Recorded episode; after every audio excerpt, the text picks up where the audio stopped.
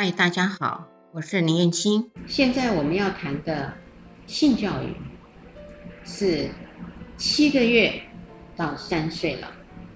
七个月到三岁的小孩子到底在干什么？我们知道，七个月的孩子已经会坐、爬。有没有听过一个俗语说“七坐八爬”？有吗？啊，然后这时候的小朋友呢，呃，就。开始学爬啊，我们其实还没有学站，是先学会爬啊，跟动物很像。慢慢的，我们才变成直立人啊，学习走路啊，很辛苦啊，我们都要这样子，呃，扶着他，然后走几步，成功了就给他拍手，对不对？他就开始做这样子的一个动作了。这个时候，孩子呢，他就开始会尝试很多很多的身体上的。好奇了，因为他坐着啦，就看到自己的生殖器官啦，呃，他也会爬了，他就可以接触，呃，家里很多很多的东西，因此很多的家长很害怕，呃，他就摸到什么尖锐的嘛，或是呢，像有插头啊，哈，呃，手会伸进去啊，会被电到啊，还有桌子，呃，有那个角的，就会很小心去买了这个防那个桌子旁边啊。的尖锐地方，然后有一个反充垫，我们会担心孩子全神贯注的在孩子的身上，就怕他有一丝一毫的损伤。啊，所以带孩子啊是很累的了啊，所以一个女人当了妈妈以后，她的辛苦是加倍的。啊，我不是只有妻子的角色，如果她还是职业妇女的话，那这个角色就真的。嗯，时间上会匀不过来啊，经常跟着日夜颠倒，没有好好的休息啊，慢慢的，呃，这个精神上也就不济了。好，在这个时候，我们就看到孩子在爬爬爬，接触很多东西。他除了往外延伸以外，他也会去探索自己喽，啊，包含呃手放到自己的耳朵，手放到自己的鼻孔，还有。嘴巴呃去做虚匀，啊，咬自己的手指头，那当然，呃，只要身上有一些洞孔的地方，他都会去探索。其实大家都没事，可是只要呢，孩子呢，呃，去探索了自己的下体，那就不得了了。呃，男生呢，尤其哦，他会坐着了，他就发现他自己的那个阴茎很有趣，他就会把它拿出来干嘛？弹，拉起来丢回去，拉起来丢回去。那甚至呢，呃，我有一个呃护理呃的一个同仁啊，他就跟我说：“哎呀，当我看到我的孩子这样拉的时候，我都知道他不会拉断了，但是我还是很焦虑的，有没有？可是呢，孩子就玩得很开心。那女生呢，一样，她也会干嘛？去磨蹭啊，用她的这个外阴。”去磨蹭那个枕头啊、床铺啊，然后呢，上下摇摆，满头大汗。那你看到的时候会干嘛？大多数的人给我的答案都是什么？克制，不准他这样子做，啊，然后就把他骂了一顿啊。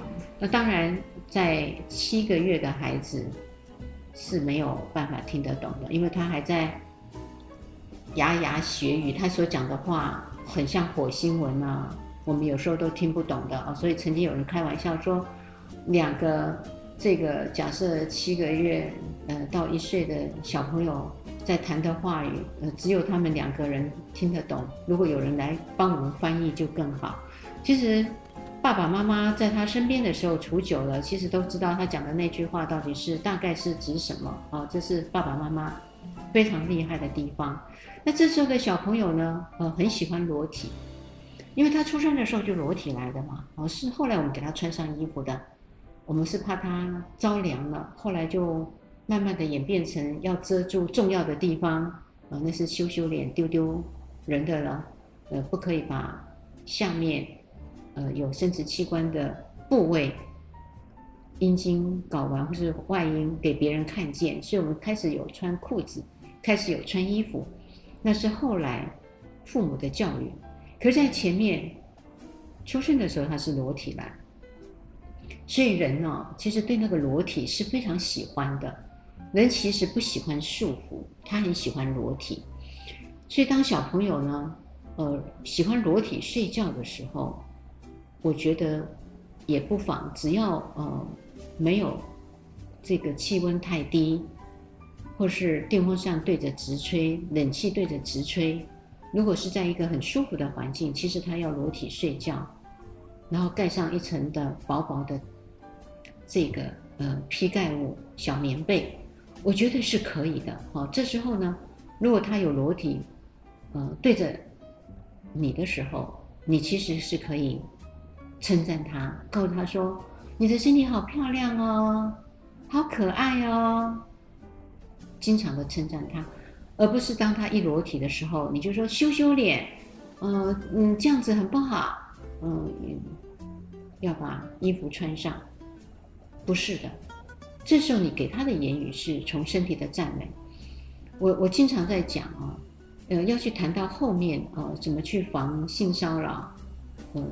或是性侵害，或是以后我们要谈的一些议题的时候，其实都是从身体的美好开始去认同，然后因为美好，我们才学习怎么样的去照顾它、清洁它，才谈到了保护，然后呢，才去讲到怎么样不要被伤害。而不是先都是防所有的伤害，然后忘了本身身体的美好。这个呢，是我们父母在做性教育的时候一个很重要的观念，还有我们的想法。因为你的观念跟你的想法是会影响到你的孩子将来能不能跟你谈，愿不愿意跟你谈。哦，所以也有些人问我说：“哎呀，我要几岁的时候开始跟他谈呢？”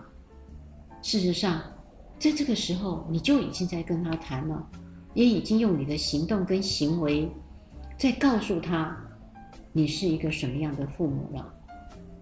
我记得当时，呃，很重要的有一个惊动了很多人，也引起了很多家长的深思，房思琪的故事。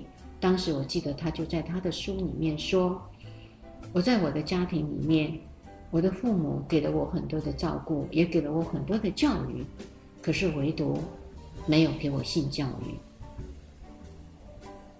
这是已经走到了一个问题的瓶颈点，他深刻的发现，他有这样子的一个需求跟渴望，可是呢，大多数的父母在这个时候。”其实是避讳的，而且是不谈的。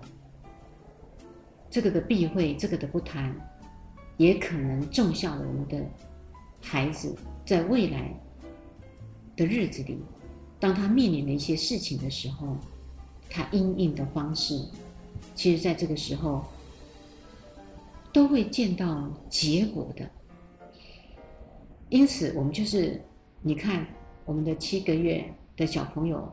我们就已经开始在做这些了。那两岁的时候，他其实就要学习，呃，正式的名称了。虽然他在牙牙学学这个语言啊，一岁的时候就已经在面对你说话的时候，他也已经在看到你的发音，所以这时候，呃，他会像鹦鹉一样反复你的发音啊。那当然，我们都会用儿语来做称呼，比如说。眼眼，眼睛叫眼眼，鼻鼻，嘴嘴，耳耳，我们都有双音，对不对？那这时候是可以的，没有关系，因为他还没有办法从我们的文字里头的注音啊，什么轻声、第二声、第三声、第四声嘛，啊，所以你都用同音呃去做教导，这是没有问题的。可是接下来，当他如果可以分辨四个音了。那我们就要开始是用正确的名称去去掉这些的双重音，就要用正确的说法，嗯，去做教育了。这就相当是我们很重要的功课。那当然，这个名称就包含它的阴茎、它的睾丸、外阴、阴唇、阴道，你都可以去说了。那当然，这说的时候，我们到底要怎么说，就变得是一个方法的问题了。这个方法呢，最好你要有你的一个呃娃娃的道具啊。那我想呢，呃，我接下来呃就会用娃娃的道具呃示示范给大家看一遍，我们到底怎么去告诉孩子我们的身体啊，不一定要用你真实的身体，嗯，去让它运作，你也可以用你的绘本，那。我就在我们的下一个性教育的谈话里面，我们就可以用这样子的一个方式来教育我们的孩子了。欢迎持续收听、倾听性教育，大家一起来找幸福哦。